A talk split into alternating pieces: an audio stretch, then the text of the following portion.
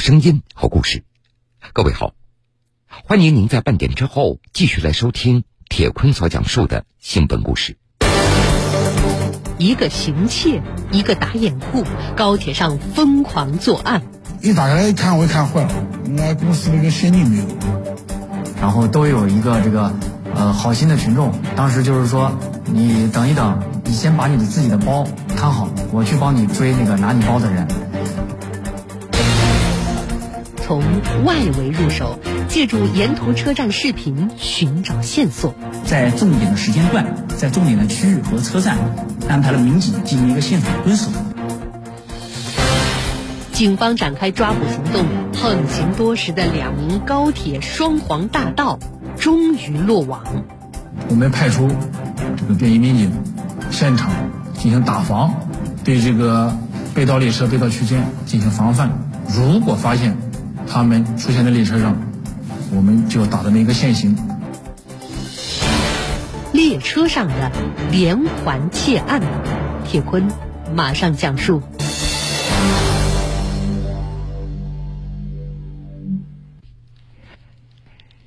高七幺幺次列车每天上午十点三十六分准时从南京站出发，途经常州、无锡两个站点，一小时十三分钟以后准时抵达苏州。由于工作的需要，邱先生经常乘坐这趟高铁来出行。然而，就在去年十月十三号这天，他在这趟高铁列车上遭遇了至今都让他困惑的一段经历。上车了，上车。摆在那个架子上面，我可能也低头看手机，也没有在意那么多，就是感觉还是就是会不时的，有时候会往正好忘了了。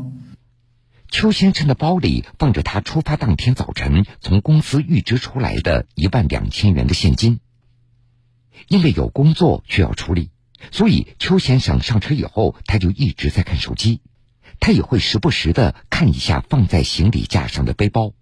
感觉看一下子，看到一个人影在靠到我架子地方，然后感觉是不是干什么？我就问他看了一眼，我一看哎他在动我的包，我就说我去动包干嘛？然后他也没吱声。就在这个时候，旁边的一位热心旅客提醒邱先生，让他看看自己的包里是不是少了东西。邱先生连忙打开包查看，果然这包里的一万两千元的现金不翼而飞。然后一打开来一看，我一看坏了，我公司那个现金没有了。然后我就他去追追也没追找到，然后看完包，看那个人也也不在了。然后就坐车坐车到了那个苏州站下车了，我赶快就去跟那个民警报警了。接警以后，南京铁路警方迅速展开调查，结合当时接到的其他报案，发现这些失窃的案件都和邱先生的经历。有相似之处。南京铁路公安处办案民警，随着这个报案的增多，我们进行大量的分析，发现旅客被盗的财物都是以现金为主。这个现金呢是放在双肩包或者手提包里面。有旅客当时就是说，呃，发现我们的这个犯罪嫌疑人，然后想去追的时候，然后都有一个这个呃好心的群众，当时就是说，你等一等。你先把你的自己的包看好，我去帮你追那个拿你包的人。这一追，这名所谓热心的乘客再也没有上车了。这个时候，失主和周边旅客这才反应过来，这两个人可能是合伙作案，一个负责偷，一个负责打掩护。然后就把我们被盗的这个失主拦截住了。等到这个失主反应过来想去追的时候，偷包的那个人已经早早已经这个逃窜下下车了。结合报案的信息，南京铁路警方对陆续接到的旅客财物被盗案件入手进行分析，发现旅客被盗的区间都集中在沪宁城际高铁线的苏州、无锡、常州这个区间，并且作案时间都集中在上午。一起案件可以是巧合，多起案件我们认为这不是一个巧合，所以呢，我们就把这些案件合并案侦查。民警向失主邱先生做了详细的询问笔录，走访并询问了周边旅客，希望通过他们排查出可疑人员。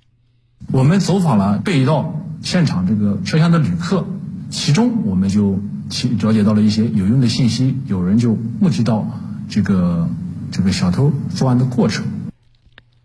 案发当天，苏先生他也乘坐同次列车，从南京出发前往上海，刚好他就坐在失主邱先生的附近，他目睹了犯罪嫌疑人实施盗窃的全过程。目击者苏先生，后来又又来了一个人，站在我我之前坐的那个位置上，前后看看，然后从上面直接拿了一个包下来，然后坐坐了下来。然后就看他在翻包，然后把包里的东西往口袋里塞，塞完之后又把包拉链拉了回去，又把包放了上去。刚开始，苏先生的第一反应是乘客在翻找自己的东西，但是后来翻包人把包放回去的举动引起了苏先生的怀疑，感觉样子就是像不是一个正常旅客的样子，所以我对他产生了怀疑。所以不管怎么样吧，先把他拽住再说。然后我就拉住了他，问他这是不是你的包？然后他没有回复，做出要跑的样子，他就往车厢后面跑去了。在跑的过程中，我我大喊抓小偷，然后后面有一位乘客把他给绊倒了。根据苏先生的回忆，偷东西的人发现自己没有办法从车厢后面逃跑，于是他就返回来想从另外一边下车，一边跑一边把刚刚偷到的东西从包里往外伸。而这个时候，苏先生他也听到旁边还有一个人一起喊着抓小偷，于是他和这位热心旅客一起追到了车门口。就是后来喊抓小偷那个人，跟前面我要抓的那个人一起跑出了车厢，然后往出站口方向跑去。一般来说，列车停靠站台只有几分钟的时间，行程还没有结束的苏先生也只能看着两人跑出车门。经过警方多方询问，类似的双簧场景重复上演了很多次，而那位所谓的热心的旅客也引起了南京铁路警方的注意。一个人就是说负责这个动手实施盗窃，然后另外一个人呢冒充热心的旅客拦阻被盗的旅客。办案民警将几位失主的笔录进行详细的对比，通过画像模拟的方式，最终确认几起盗窃案件中。那名热心的旅客是同一个人。两名狡猾的犯罪嫌疑人用唱双簧的方式来逃避警方的视线，同时警方也没有查找到他们在列车上作案的视频。于是，南京铁路警方也只能从外围入手，结合周边旅客提供的嫌疑人的体貌特征，借助沿途车站的公共场所的视频，进一步展开调查。其中呢，一个身材比较胖，一个呢是比较瘦，啊，身高都不是很高，大约在一米七左右，嗯，年龄都是中年人。这两个人的体貌特征非常明显，侦查员反复观看视频，不肯放过任何一个细节。但是，从接到报案到与列车长核实信息。再安排侦查员调取公共视频进行分析，这往往需要几天甚至更多的时间。破案的最佳时机就这样错过了。好多都是趁都是在这个，呃，嫌疑人将他们的这个包里面的贵重物品盗窃下车之后，他们才发现这个包里面的这个贵重物品被盗了。视频侦查的线索中断了，警方也只能改变思路。看看旅客的进出站的记录是否有异常，而就在这个时候，龙某和白某进入了警方的视线。而且根据我们进一步调查的深入，发现他们不仅用自己的身份证买票频繁坐车，而且会用其他人的身份证买票，在苏锡常三个站内频繁换车。从以往侦办的案件来看。这些活跃在高铁列车上的惯偷，都喜欢买一张短途车票，进了火车站就改变行程，不再乘坐自己买票的这趟列车，而是尾随其他车次的旅客，通过检票闸机、伺机上车作案。除此之外，他们还会使用他人的身份信息进行购票上车，来逃避警方的跟踪。包括他们这个经常从苏州。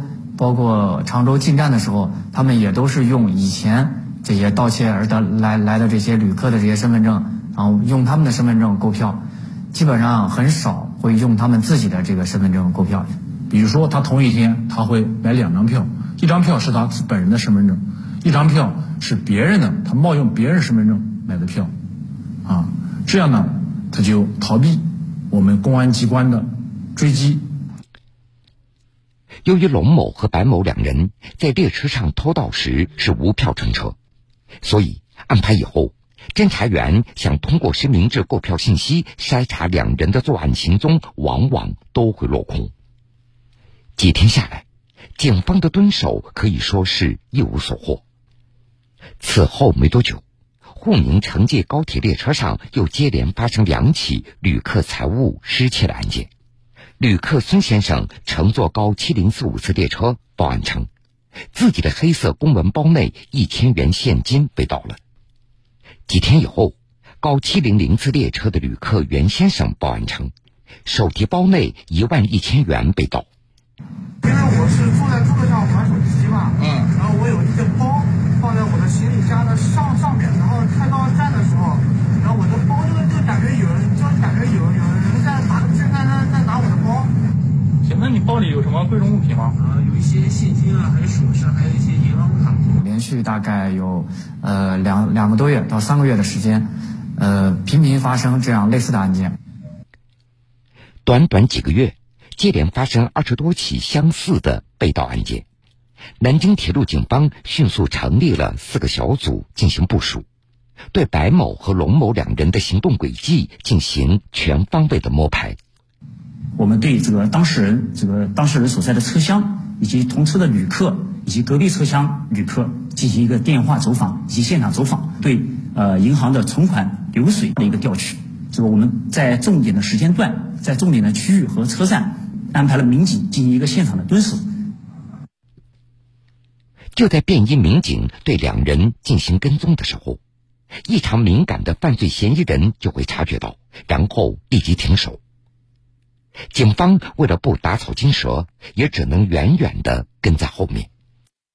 包括他们就是进站购票的时候，都会比如说走两步，然后就一回头，就是说防止就是说我们有没有这个便衣在跟踪跟踪他们。如果发现自己被跟踪，龙某和白某就会在列车关门的那一刹那突然下车，随后立刻转乘另外一趟高铁列车来摆脱民警的跟踪。如果说这个当时在车厢或者就是说狭窄空间，或者说这个在这种购票厅啊，如果被发现了，他们就会立即就是说停止作案，要么就是说立即这个逃到卫生间，或者是逃到列车上的这个厕所里面。通过视频比对，警方发现，龙某、白某两人作案之后，逃到卫生间更换衣物，瞬间完成伪装。这些狡猾的手段也给警方的抓捕增加了难度。一个行窃，一个打掩护，高铁上疯狂作案。一打开来一看，我一看坏了，原来公司那个现金没有了。然后都有一个这个呃好心的群众，当时就是说。你等一等，你先把你的自己的包看好，我去帮你追那个拿你包的人。从外围入手，借助沿途车站视频寻找线索，在重点的时间段，在重点的区域和车站安排了民警进行一个现场的蹲守。警方展开抓捕行动，横行多时的两名高铁双黄大盗终于落网。我们派出。这个便衣民警现场进行打防，对这个被盗列车、被盗区间进行防范。如果发现他们出现在列车上，我们就要打他们一个现行。列车上的连环窃案，铁坤继续讲述。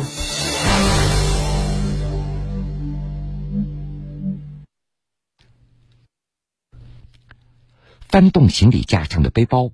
抽走里面的现金和贵重的物品，这种抽身的方式同时也具有一定的迷惑性，因为背包还在，所以乘客很难在第一时间发现自己的财物被盗了，而等到发现再报案，嫌疑人早就改变路线逃走了。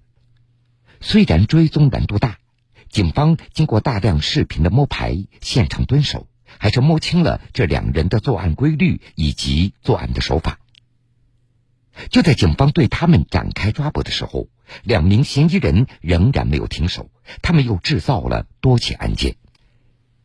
结合十多起的案件视频，南京铁路警方发现，这一系列盗窃案件发生的时间都是在上午的七点到十一点，还有，案发列车途经的区域都集中在苏州、无锡、常州这三个区间。每天早上七点，龙某和白某准时从苏州火车站上车，最晚不会超过上午的十一点。他们一定准时回到苏州火车站，结束一天的盗窃行动。在掌握了白某和龙某两人确凿的证据以后，南京铁路警方部署警力，对他们实施抓捕行动。一张无形的大网正在悄悄拉开。我们派出这个便衣民警，现场进行打防，对这个被盗列车、被盗区间进行防范。如果发现，他们出现在列车上，我们就打这么一个现行。抓捕的当天，根据实名制购票信息显示，龙某、白某二人购买了从苏州到上海的车票，发车时间为早晨七点。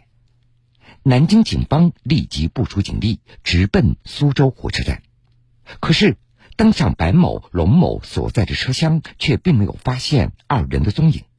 警方的抓捕行动再一次。扑了一个空。侦查员判断，龙某和白某依然使用了实名制买票，但是混入了其他列车的作案手法。这次抓捕小分队决定按兵不动，在苏州火车站蹲点守候。当天大概在八时四十分左右，我们指挥室接到了高七零零四列车上一名旅客这个现金财物被盗。当天上午九点半，南京铁路公安指挥室有通报：高七零八次高铁列车停靠无锡火车站的时候，旅客朱某手提包内携带的三千元现金被盗了。这个时候，我们就能确定应该是这两名盗窃嫌疑人。十一点五十分，指挥室又再次通报抓捕小分队。说高七零四五次列车从惠山站开出去没多久，旅客华某手提包内携带的一万两千元现金被盗。警方立即开展分析，推测两名嫌疑人大概率会乘坐高七零四五次列车，在十一点钟左右到达苏州火车站下车，结束这一天的盗窃行为。于是。警方迅速在高七零四五次即将要停靠的站台部署警力，等待抓捕时机。这个时候，根据我们前期掌握他们的行动轨迹，我们分析他肯定会苏州站下车作案得手后下车逃离现场。这时，我们集中大量的警力在苏州火车站高七零四五列车。所停的站台，我们提前布控好，等待收网。果然，十一点整，高七零四五次列车准时停靠在苏州火车站。白某和龙某也一前一后保持距离，随着其他旅客下车。在站台守候多时的民警立即动手实施抓捕。这时候，我们已经在苏州火车站布置好警力，一头一尾中间都有。在他们毫无知觉的下，我们上去将其抓捕。其中一名嫌疑人进行了挣脱，想逃跑，但是最终还是被我们民警给抓获。至此，横行多时的两名高铁双黄大盗终于落网。侦查民警通过梳理发现，白某和龙某是两名惯偷。最早因为盗窃被刑事打击的时间可以追溯到二十年前。因为这个白某以前是在一直在铁路上面工作，他知道我们这个铁路包括从进站、出站、购票，然后我们这一整套的这个我们铁路作业的这些程序嘛。因为白某他熟悉铁路工作的流程，因此在两人的分工中，龙某他主要负责实施盗窃行为。白某负责替龙某望风打掩护。根据二人交代，他们在盗窃财物得手以后，如果被旅客发现，龙某立即逃跑，由白某扮演所谓热心的旅客，借由让失主查看自己财物的机会，给龙某逃脱的时间。最后，白某再假装帮忙抓小偷，借机逃离现场。为了更好的作案，白某和龙某甚至分析了不同的旅客特征，预想了各种作案之后的情况，针对不同的情况进行演练。后来据我们总结，他们主要就是上车就是盯着我们这种像这种，呃，比较有看着身份啊，比较穿着打扮比较有钱的这种人，这种旅客。然后他们一般会提这这个背着或者是挎着一种这他们的这个比较名牌的这些手提包啊，包括他们的这种小的行李箱啊，包括双肩背包这些，他们主要以这些作为他们的重点目标。龙某、白某在审讯中交代，他们在列车上以现金为主要盗窃目标，如果看到包内有贵重的金属和电子产品，也会顺手牵羊一起拿走。旅客上车之后，一般习惯性的都会把这个行李箱或者背包放到头顶的行李架上面，或者是就是说偏后的位置。过程中要么就是玩手机，要么就是打瞌睡，就不会去注意这个头顶上的这个行李。他们就往往就是说利用人多或者是旅客大部分都是熟睡的时候，他们就站在这个旅客这个座位的后面，然后伸手去够翻这个包里面的的这些财物。经南京铁路警方查明，白某、龙某在沪宁线高铁列车上，通过唱双簧的方式疯狂作案二十多起，盗窃财物价值累计达十五万元。目前案件还在进一步审理中。第一点呢，就是提醒广大旅客群众出门在外不要携带这么多的现金以及贵重物品。第二个呢，就是即使携带了这个贵重物品和现金，一定要在自己的视线范围之内啊进行一个看管。第三块呢，就是如果发生了这个财物被盗，我们第一时间进行一个报警。好的，各位，非常感谢您收听了这个时间段铁坤所讲述的新闻故事。如果想回听以往的新闻故事，请各位在大蓝鲸客户端点播铁坤讲故事。节目的最后，铁坤在南京向各位说一声晚安。晚安。